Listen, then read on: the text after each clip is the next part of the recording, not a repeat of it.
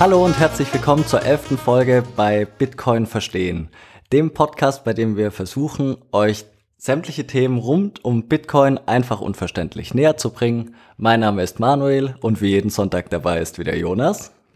Guten Morgen. Morgen. Heute soll es mal um ja, ein etwas kritischeres Thema gehen und zwar darum, wenn man nach Bitcoin googelt, dann stößt man auch ziemlich schnell auf irgendwelche Nachrichten, die eher eben ja, negativ über Bitcoin berichten. Und wir möchten in dieser Folge die Kritiken etwas einordnen. Es gibt nämlich Kritiken, die sind durchaus berechtigt. Und es gibt andere Kritiken, da muss man einfach sagen, derjenige, der die Kritik verfasst hat, der hat sich gar nicht richtig mit dem Thema Bitcoin auseinandergesetzt und ja, irgendwie geht es dann komplett an der Sache vorbei. Und ähm, ich würde einfach mal anfangen mit dem ersten Punkt nämlich mit dem Vorwurf oder dem Vorurteil, dass Bitcoin ja ausschließlich nur von Kriminellen verwendet wird. Wie siehst du das, Jonas? ähm, ja, das ist, glaube ich, der erste Punkt, den man so mitbekommt, wenn man ein bisschen recherchiert und auch so ein bisschen querliest in, in diesen Mainstream-Medien. Und ähm, ist natürlich auf der einen Seite richtig, weil wir ja gelernt haben, Bitcoin ist ähm, anonymisiert oder besser gesagt pseudonymisiert. Das heißt, ähm, man fungiert im Netzwerk ja nicht als äh, mit seinem Klarnamen. Wenn wir Transaktionen durchführen, sind die ja erstmal ein bisschen verschlüsselt und verschleiert, weil man ja eigentlich nur Zahlen sieht. Und da steht jetzt nicht dran, ja, Manuel schickt an Jonas ähm, ein Bitcoin zum Beispiel.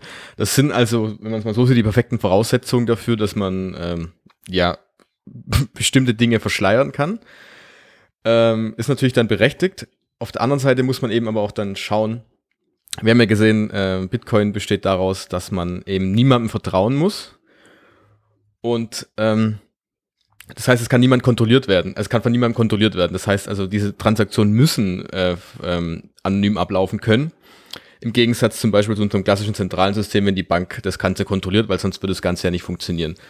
Mhm. Und äh, deshalb hast du dann nachher so zwei Seiten. Entweder willst du ein äh, dezentrales Netzwerk wie bei Bitcoin, das eben nicht auf Vertrauen basiert, oder du willst eben eine Seite haben, bei dem du zu jeder Transaktion kontrollieren kannst, wie bei jeder Banküberweisung. Und da muss man, glaube ich, so ein bisschen abwägen, ja, was ist denn wichtiger, so gesehen. Natürlich, ähm, ähm, also aus meiner Sicht ist natürlich, ist es wichtiger, ähm, zu sagen, ich habe eine Möglichkeit, Transaktionen durchzuführen oder überhaupt ein Netzwerk zu haben, ähm, bei dem das niemand kontrolliert und ich niemandem vertrauen muss. Und auf der anderen Seite natürlich, dann habe ich halt das Problem, in Anführungszeichen Problem, wenn man so sieht, ähm, dass es eben auch von Kriminellen genutzt werden kann. Und das ist, glaube ich, muss man sich ein bisschen genauer vor Auge führen. Und auf der anderen Seite, ähm, wie wir ehrlich sind und wir wissen es alle ganz genau, ähm, unsere Banken sind jetzt auch nicht gerade die ähm, nettesten Personen auf dieser Erde. da gab es auch schon häufiger Punkte, dass da Sachen hinterzogen werden, worden sind. Sind nicht die weißesten Schafe. richtig, genau, richtig. Und ich glaube immer noch, dass, ähm, ähm, dass es Bargeld noch wesentlich anonymer ist. Weil Bargeldtransaktionen kann keiner verfolgen. Ich meine, wenn wir uns jetzt auf einem Parkplatz treffen und du verkaufst mir irgendwas, keine Ahnung, egal was illegal es sein sollte, und ich drücke dir 500 Euro in die Hand, das kriegt niemand mit. Diese Transaktion sieht niemand. Und ähm, deshalb, ich glaube, die größten illegalen Geschäfte auf dieser Erde werden immer noch mit klassischem Bargeld äh, durchgeführt. Und ähm, natürlich ist Bitcoin halt der Vorteil, was heißt der Vorteil, der Punkt daran ist, dass es einfach digital ist. Man kann es also viel, viel einfacher noch verschicken. Deshalb auch dieses klassische Thema mit Dark Web kennt man ja auch, mit dem Drogenhandel zum Beispiel. Ja, ist klar. natürlich einfacher, ähm, Bitcoin über eine größere Strecke zu vers versenden, mit, wenn man im Keller sitzt zum Beispiel. Und man muss ihn nicht auf dem Pipelines treffen. Und ähm, deshalb, klar, das ist eine berechtigte Kritik. Aber die Kritik gilt eigentlich so gesehen für jede Geldform. Und ähm, bei Bitcoin ist eben dieses Verschleiern und dieses Anonyme einfach ein Feature, das da sein muss, sonst würde das Ganze nicht funktionieren. Und wie bei allen Sachen im Leben, es gibt immer die zwei Seiten, die Vor- und Nachteile haben. Und ähm, ist immer das Wichtige, okay, ist dieser Vorteil viel größer als der Nachteil, der dabei entstehen könnte. Das wäre jetzt mal meine Meinung zu diesem Thema. Ja, es kann auf jeden Fall ausgenutzt werden. Ähm, klar, durch die Anonymität beziehungsweise Pseudonymität ist es natürlich äh, ja aus äh, krimineller Sicht sehr lukrativ. Ähm, es ist auch nicht von der Hand zu weisen, dass es sehr wahrscheinlich genutzt wird von, egal ob das jetzt ähm, Dark Web Drogenhändler sind oder Hacker, die irgendwelche Daten verschlüsseln und dann eben ihr Lösegeld in Bitcoin äh, fordern ähm, oder Terroristen oder auch ganze Schurkenstaaten, die sich da gegebenenfalls finanzieren könnten.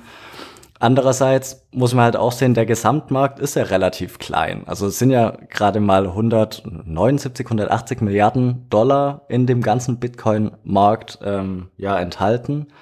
Und wie du gesagt hast, ähm, die Banken selbst waschen natürlich unwissentlich ja auch genug Geld. Das ganze Drogengeld, das durch Bargeld in Umlauf gebracht wird, wird ja dann auch, ähm, wie man das aus mhm. Filmen kennt, äh, über irgendeine kleine, äh, ja, über irgendein kleines Restaurant gewaschen und wieder eingezahlt. Also wie hoch der äh, Anteil der Gelder aus illegalem ja, Betrieb oder Erwerb ist, der jetzt durch Bitcoin zusätzlich äh, ja in dem illegalen Markt generiert wird, im Vergleich zu dem, der jetzt durch Bargeld eben ermöglicht wird, lässt sich schwer abschätzen. Aber die Gefahr besteht natürlich und da kann natürlich. man, kann man auch nichts gegen sagen.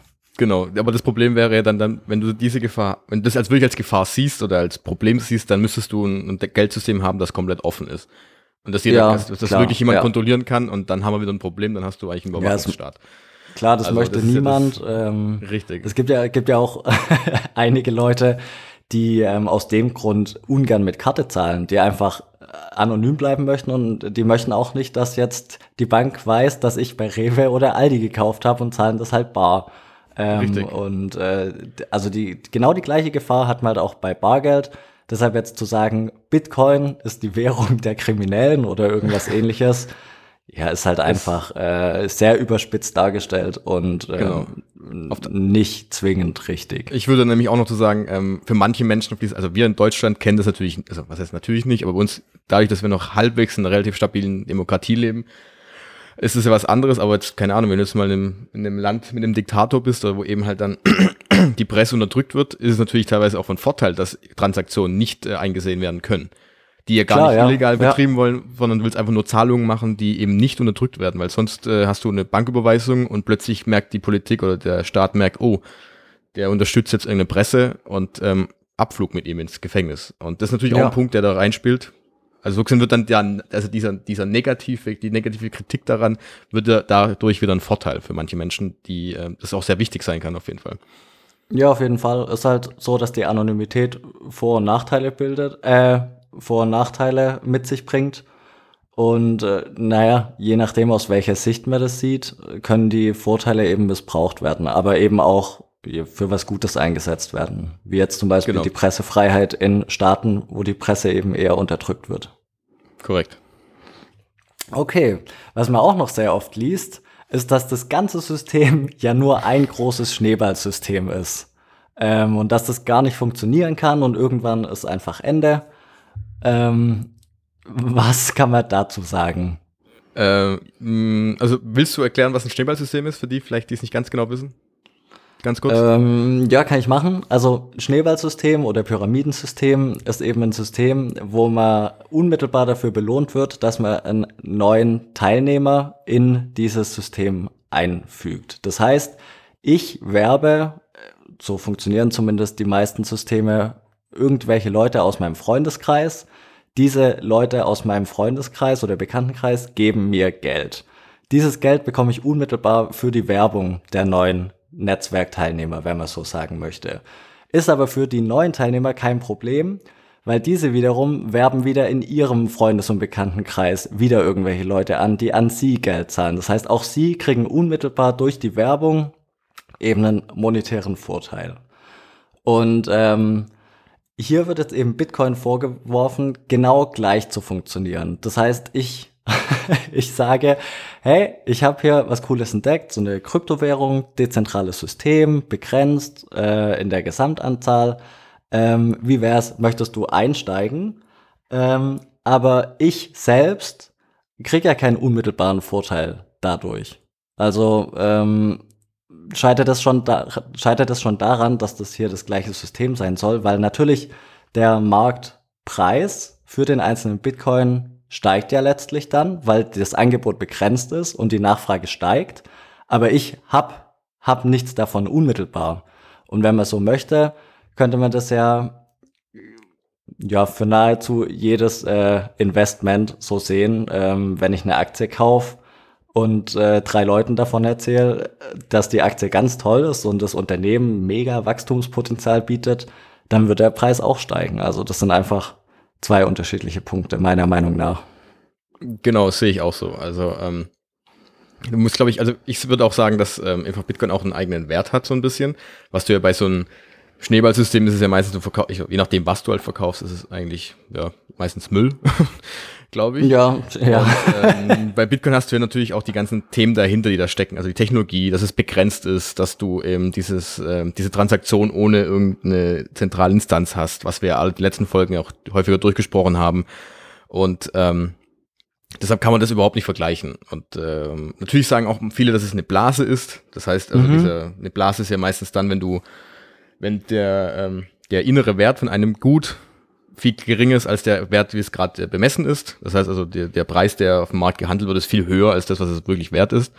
Und ähm, aber das ist auch immer die Frage, jeder misst ja dem, einem guten anderen Wert zu.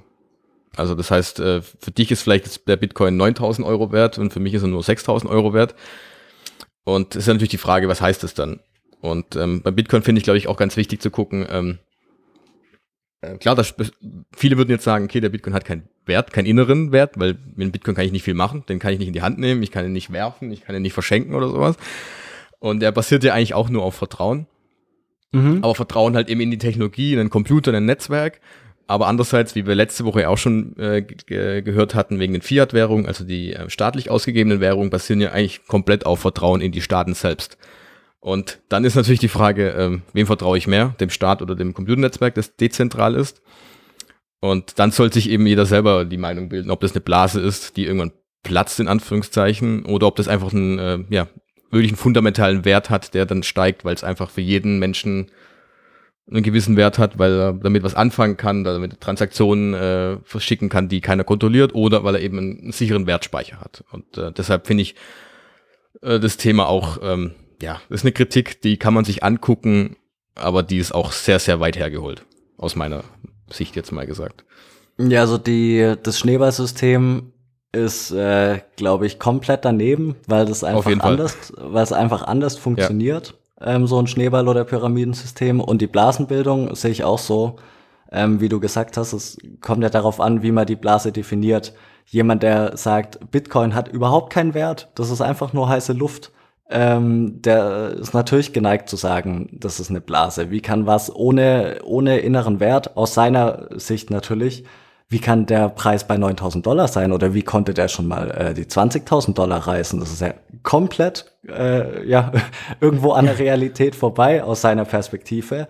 Ein anderer Mensch, der vielleicht in einem Staat lebt, ähm, der ja, der jeden Tag mit Unterdrückung konfrontiert wird, der denkt sich natürlich, halt 20.000 Euro für sowas, dass einem diese Möglichkeit gibt, das ist noch viel zu wenig. Vielleicht hat das für denjenigen dort eher 100.000 äh, Dollar wert oder so. Also es kommt halt immer auch ein bisschen auf die Perspektive an, denke ich. Und äh, da pauschal zu sagen, Blasenbildung, ja, auch eher, äh, eher schwierig, das so zu unterschreiben. Ja. Sehr gut. ähm, was man auch zwingend liest, ziemlich schnell, ähm, ist der hohe Energieverbrauch.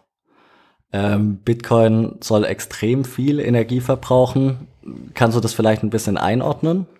Mm, ja, also das ist eigentlich der perfekte Punkt anzuknüpfen an unsere letzten Folgen mit dem Thema, ähm, wie Bitcoins entstehen und ähm, wie was Miner zum Beispiel betreiben.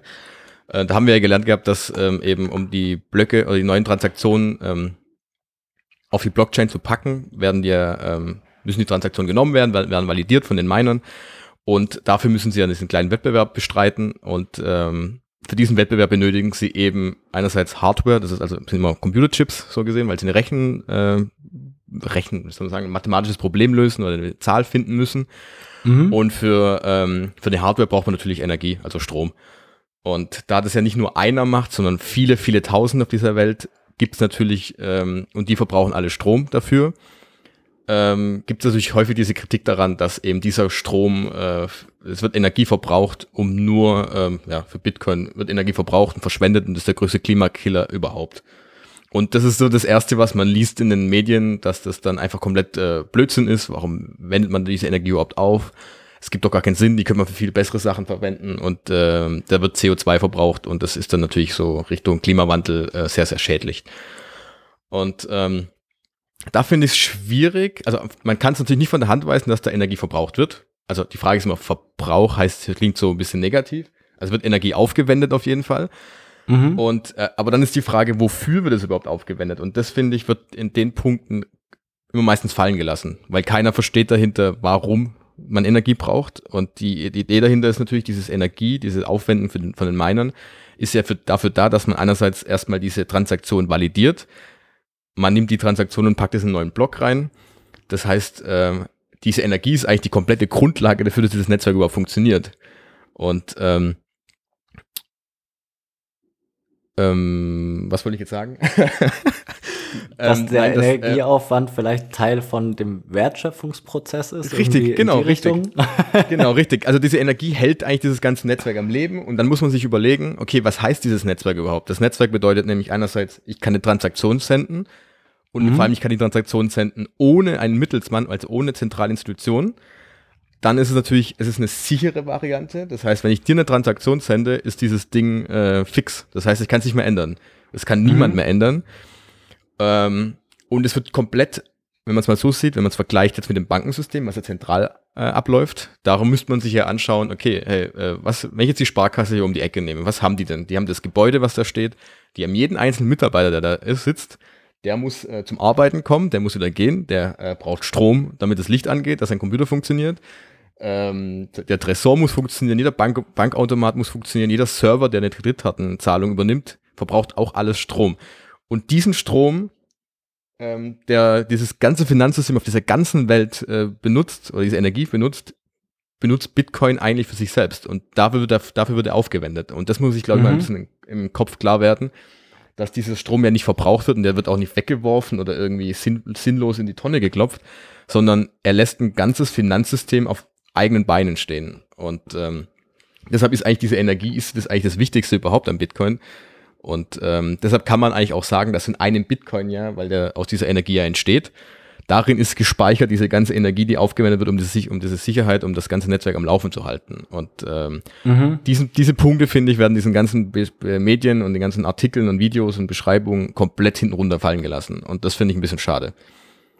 Ja, man liest halt, wenn wir, wenn man so einen entsprechenden Artikel aufmacht, eben immer meistens irgendwie eine äh, ziemlich heftige Überschrift, sowas wie pro Transaktion wird mehr Strom bei, also pro Bitcoin-Transaktion wird mehr Strom verbraucht, als ein Ein-Personen-Haushalt ähm, im Jahr verbraucht. Oder auch ähm, Bitcoin hat einen Jahresverbrauch von ja bis zu 0,5 Prozent des weltweiten Energiebedarfs, entsprechend also dem gesamten Jahresverbrauch von einem Land wie Österreich oder der Schweiz. Aber wie du gesagt hast, es ist ja viel mehr viel mehr ähm, drin in einer Bitcoin-Transaktion als jetzt in der Bank-Transaktion. Das kann man einfach nicht vergleichen. Und äh, auf manchen Seiten sieht man dann den Vergleich Bitcoin-Transaktionen mit den eben genannten Zahlen und dann eine Banktransaktion oder eine Zahlung mit einer Visa-Karte. Die Visa-Karte an sich, die, die Zahlung ist natürlich nur ein ganz kleiner Teil aber was da alles dahinter steht, wie du gesagt hast, die Serverinfrastruktur, Mitarbeiter, äh, Gebäude, in, äh, Instandhaltungskosten, Mieten, der Transport, alles Mögliche zusammengefasst. Es hat noch niemand einfach einen fairen Vergleich angestellt. Also man muss sagen, der Energieaufwand für Bitcoin ist extrem hoch. Ähm, lässt sich auch nicht beschönigen. Der ist, der ist einfach extrem hoch.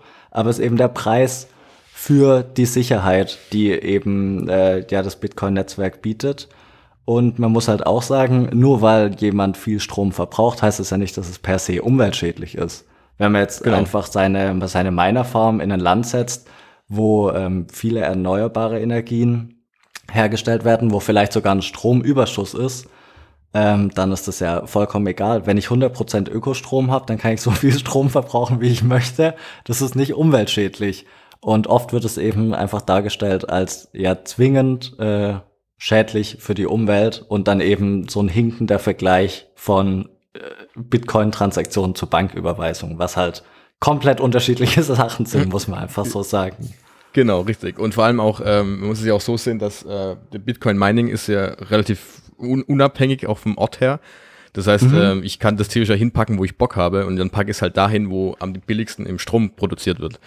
Und ja. ähm, das kannst du halt mit einer, die Bankfiliale hier um die Ecke kann das halt schlecht machen. Die muss den Strom halt nehmen, der aus der Stadt kommt. ja, und das, äh, das muss ich mal überlegen. Und ähm, das ist halt das Krasse dahinter. Und ähm, ähm, ich meine, die Miner haben halt nur die einzigen Kosten sind eben die Hardware und die Hardware wird auch billiger werden mit der Zeit, weil wir wissen, jeder Computer, jeder Chip wird ja mit den Jahren billiger und effizienter und schneller und äh, wahrscheinlich auch weniger Stromverbrauch. Und mhm. äh, der Rest, was übrig bleibt, was flexibel ist, sind die Energiekosten. Und die kann ich eben halt nur senken, wenn ich in einen Ort gehe, ähm, wo es eben billiger Strom gibt, der überschüssig ist. Das ist meistens der günstigste wahrscheinlich. Und ähm, ja, deshalb ist es wahrscheinlich mit der Zukunft, würde sich das Ganze auch noch ändern. Das ist ja natürlich jetzt gerade so ein Stand, der jetzt gerade da ist, aber umso mehr sich die Menschen damit beschäftigen, umso lukrativer das Ganze natürlich wird, umso äh, flexibler und umso erfinderisch äh, wird man da ja auch, um neue Wege zu finden, das günstiger herzustellen. Und deshalb glaube ich, dass das äh, einerseits erstmal ein großes, große Wissenslücke ist oder die falsche Interpretation von den ganzen Sachen, aber andererseits auch so ein aktueller Stand, der sich sicherlich mit den Jahren noch ändern wird. Ja, Stand jetzt muss man halt sagen, dass es, dass es auch noch viele Miner-Farmen gibt, die eben äh, in Ländern sitzen, die eben keinen Ökostrom benutzen. Also die Kritik ist auf jeden Fall berechtigt. Aber auf wie du Fall. gesagt hast, in, in Zukunft kann sich das ja verschieben ähm, und wird sich wahrscheinlich verschieben, eben hin zu den Ländern, wo es viel Energie gibt. Und es gibt ja jetzt schon ähm, Länder, die so viel Ökostrom produzieren können, dass sie ihn gar nicht selbst verbrauchen können. Und entsprechend ist dort der Strom halt günstig und der Anreiz für die Miner groß, dahin zu gehen. Ob sie es dann machen im Endeffekt, wissen wir auch nicht. Ähm, aber die Möglichkeit besteht, dass sich das auf jeden Fall verbessert, das Verhältnis genau, es von. Gibt, glaube ich, auch schon Punkte, dass man, äh, dass viele einfach auch sagen, ähm, an, an Unternehmen oder an irgendwelchen Kraftwerken oder Fabriken, die ja auch Strom haben, die dann teilweise den, den Strom gar nicht nutzen können, weil zu viel ist. Mhm. Ähm, es gibt auch Anbieter, glaube ich, die dann sogar so eine Art Mining äh, Kit haben oder so eine Art Set, wo du dann aufbauen kannst, wo dann überschüssiger Strom einfach benutzt wird dafür, um, um Bitcoin-Mining zu betreiben. Und das ist ja auch mhm. so ein mhm. Punkt, man sagt, immer an, also eigentlich an allen Stellen, wo Strom übrig ist, den ich nicht brauche, ja, der ja. einfach verballert, weil ich kann ja auch nicht, also man kann ja auch schlecht speichern. Ja. Ähm, warum mache ich es da nicht mit? Ich meine, das ist einfach nur ein bisschen Kohle nebenher. Ich kann die, äh, das Netzwerk sichern und vielleicht mache ich damit auch ein bisschen Geld noch und gut ist. Ja, ja. Also, das wissen also, wir alles nicht und das ist spannend zu beobachten, was da in Zukunft so alles kommt noch. Also können wir zu dem Energiepunkt festhalten, ähm, die Kritik ist berechtigt. Ähm, es verbraucht sehr viel Energie, aber das heißt ja nicht zwingend, dass es so bleiben muss und es heißt auch nicht zwingend, dass die verbrauchte Energie jetzt Energie aus eben umweltschädlichen Ressourcen ist. Es könnte auch grüner Strom sein und das genau. geht auch immer, geht immer ein bisschen unter bei so Berichten. Ja. Und dass die Energie halt eben auch nicht verbraucht wird, sondern dass sie auch was, was Sinnvolles benutzt wird, so gesehen. Das stimmt, ja, die verpufft nicht. Äh, sie genau, geht halt in, in das System, das eben Energie braucht, um die Sicherheit zu gewährleisten, die es eben bietet. Richtig, genau. Okay.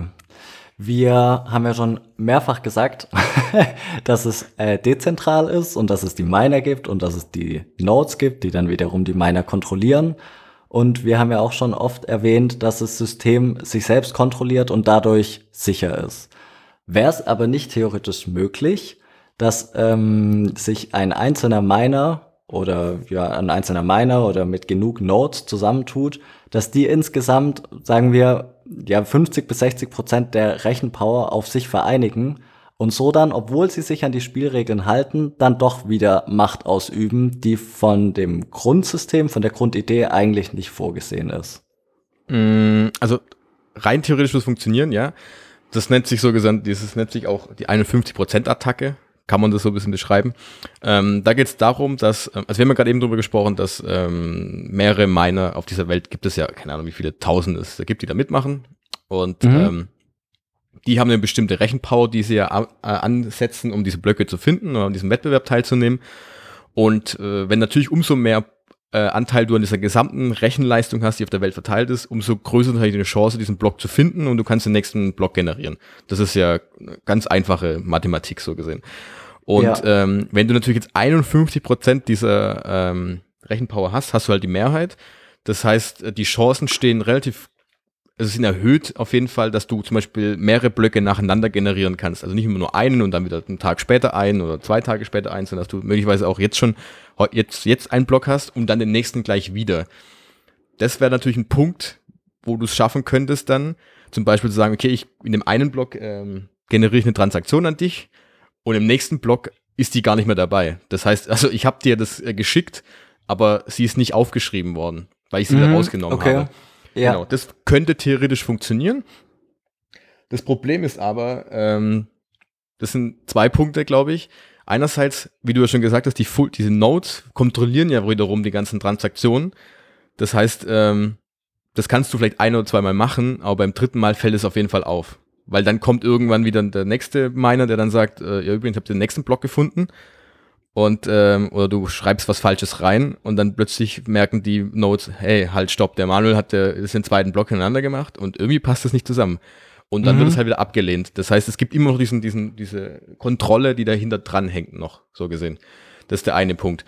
Und das andere ist eben, dass du mit dieser Attacke kannst du eigentlich nicht viel anstellen. Du kannst theoretisch einmal die Bitcoin doppelt ausgeben, dann merken das, merkt es das Netzwerk und dann war's das wieder. Und dann baust du halt, dann geht's halt wieder weiter mit der richtigen äh, Variante, ja, mit dem richtigen, mhm. mit dem richtigen Block. Und das Problem, das größte Problem ist aber jetzt einfach, dass diese Trans dass die Rechenpower aktuell schon so verdammt groß ist, dass für dich dieser Angriff ultra teuer wäre, so viel Rechenpower aufzuwenden. Das heißt, du müsstest dir wahnsinnig viele ähm, Chips zusammenpacken und du müsstest den, den Strom, äh, den Energieverbrauch, also den Energieaufwand betreiben, das zu, ähm, du müsstest sozusagen, ja, du müsstest so die Hälfte der Rechenpower auf der ganzen Welt übernehmen. Und das sind unvorstellbare Zahlen, glaube ich, die man sich gar nicht mehr hinkriegen würde. Und ähm, das Interessante dabei ist eigentlich, dass äh, du kannst es zwar machen und das könnte wahrscheinlich auch eine Regierung machen oder ein Staat mit Milliarden von Euro oder Dollar, Mhm. Aber die Frage ist, warum solltest du das machen? Das, du hast gar, keinen gar keinen Anreiz dafür. Weil ähm, du kannst es zwar machen, dann kannst du einmal vielleicht was, einmal was doppelt ausgeben und danach bist du aber schon wieder raus. Und das hast, dafür hast du Milliarden äh, Euro ausgegeben. Mhm. Und deshalb ist die Frage, warum machst du nicht einfach mit beim Mining und gibst das Geld dafür aus? Und äh, kriegst dafür als Belohnung dann deine Bitcoin, wenn du einen Block gefunden hast. Und das ist nämlich die, ähm, diese Rückkopplung beim Bitcoin, die die Leute, die äh, positiv mitspielen oder die sich an die Spielregeln halten, die werden belohnt. Und die, die ähm, anderen, die, zum Beispiel die Kriminellen, die Hacker, die dagegen arbeiten wollen, die haben gar keinen Anreiz, das zu machen, weil der Aufwand viel zu groß ist und du gar, kein, äh, gar kein, ähm, keine Belohnung dafür bekommst. Deshalb ist es für dich viel, viel für dich als Krimineller, also für dich als krimineller, krimineller Manuel, würde es eigentlich, würde es sich viel mehr lohnen zu sagen, ach komm, die Kohle, die ich da jetzt reinstecke, den Aufwand, dann kann ich mir jetzt einfach auch äh, ein paar ähm, Chips kaufen und bei dem, bei dem Mining einfach legal mitmachen, mich an die Spielregeln halten und daraus meinen Profit ziehen, als irgendwie dagegen zu hauen und das Ganze zu hacken zu wollen. Deshalb, um, die, um diese grundsätzliche Frage zu beantworten, kann man das von außen irgendwie angreifen? Kann man da das übernehmen? Theoretisch ja, aber mit jedem Tag und jedem, jeder Woche, wo das Ding läuft und so größer wird, wird es immer weniger und die Chance ist ultra gering und es gibt überhaupt gar keinen Anreiz, das zu machen. Also deshalb, ähm, nein. okay, sehr gut. Also es ist einfach viel lukrativer mitzumachen, statt äh, genau. äh, versuchen, das Netzwerk irgendwie zu umgehen oder zu brechen, weil der Aufwand, den man betreiben muss, um das zu erreichen, kann nicht wieder reingeholt werden durch Richtig. dann äh, potenziellen Betrug in dem System, weil man eben auffliegt, auffliegen würde ziemlich schnell. Genau, und was bringt dir denn ein, ein, Netzwerk, das gehackt wurde und dann hast du ein Bitcoin davon und dann wird's, hat es ja keinen Wert mehr irgendwann, weil dann ja, will es ja. auch keiner mehr halten. Also du hast Ja, ist auch richtig, klar. also deshalb, ja, kann man auch eigentlich hinten runterfallen lassen. Okay, sehr gut. Ähm, ja, das waren jetzt so die, die vier, vier Punkte haben wir jetzt, glaube ich, angesprochen. Die vier, vier größten ja. Punkte, die man ständig liest, mit denen man ständig konfrontiert wird, sobald man ein bisschen ja, mal äh, sich auf die Suche begibt nach den negativen Seiten des Bitcoin. Es gibt noch mehr, äh, die man ständig liest, aber das sind, das sind so die wichtigsten Punkte und da wollten wir einfach ein bisschen Licht ins Dunkel bringen. Und wenn ihr Interesse daran habt, äh, auch die, ja, noch die weiteren Punkte zu sehen, die äh, ja teilweise ähm, auch berechtigt sind, aber auch äh, zum Großteil eben, eben unberechtigt, dann können wir da gerne noch eine Ergänzungsfolge machen. Aber sonst ähm, wäre ich jetzt erstmal am Ende für diese Folge, weil wir unser halbe Stunden Fenster nicht Stimmt. sprengen möchten. All die, die uns beim Joggen hören, können jetzt dann aufhören zu laufen. Ungefähr. Genau. Wenn sie nicht weg müssen, müssen keine zwei, drei Kilometer ranhängen. Richtig. genau. Ja, so ja, cool. ähm, zusammenge zusammengefasst kann man sagen, äh, wird von Kriminellen verwendet als Kritikpunkt. Äh, ja, auch, genauso wie, wie Bargeld auch. Also äh, es ist jetzt keine, keine böse Währung oder sowas. Ähm, zu dem Punkt Schneeballsystem, Blasenbildung, Schneeballsystem auf gar keinen Fall. Blasenbildung kommt auf die Perspektive an. Also wenn man, wenn man darauf vertraut, ja. klar, äh, dann hat man keine Blase. Wenn man sagt, Bitcoin ist kompletter Blödsinn, dann ist es natürlich eine Spekulationsblase. Und wie sich der Wert letztendlich einpendelt, dann weiß man nicht. Also vielleicht kann man rückblickend sagen, war tatsächlich eine Blase oder man sagt, nö, hat, hat perfekt gepasst. Ja. Ähm, Energieverbrauch ist hoch, da gibt's nichts schön zu reden, der ist einfach hoch, aber ist eben der Preis für die Wertschöpfung, die man eben generiert. Und ob man das System manipulieren kann, wenn man genug Energie reinsteckt, von deiner Seite ganz klares Nein, lohnt sich nicht. Also man kann es machen, ja, aber es lohnt sich nicht. So rum. Okay, okay. Theoretisch, genau. Sehr schön. Dann, weil du das in letzter Zeit so gut gemacht hast, kannst du gern die Formalitäten machen. Sehr gerne, wie immer. Ähm, ja, ihr findet uns ganz, ganz normal auf allen äh, üblichen äh, Podcast-Plattformen, Apple Podcast, äh, Spotify, äh, Google Podcast, äh, Anchor, allem drum und dran. Ähm, auch bei YouTube. Und ah, genau, wir freuen uns wie immer natürlich über jede Bewertung auch bei Apple Podcast. Das wird uns natürlich äh, ein bisschen nach oben spülen, damit wir noch ein bisschen mehr Menschen erreichen können. Das ist natürlich sehr, sehr geil. Und ähm, ihr findet uns bei Twitter. Da auch gerne, wenn äh, Fragen oder irgendwelche Kritiken oder Anregungen, auch wegen dieser, ähm, ob wir noch eine zweite Folge dazu machen sollen, zu den anderen äh, Kritiken, immer her damit. Und ähm, ja, ich glaube, das waren die Formalitäten wie jede Woche von mir. Ja, Und sehr gut. Hören wir uns wie immer nächsten Sonntag wieder. Ja, alles klar. Bis Genau. nächste Woche. Ciao. Ciao.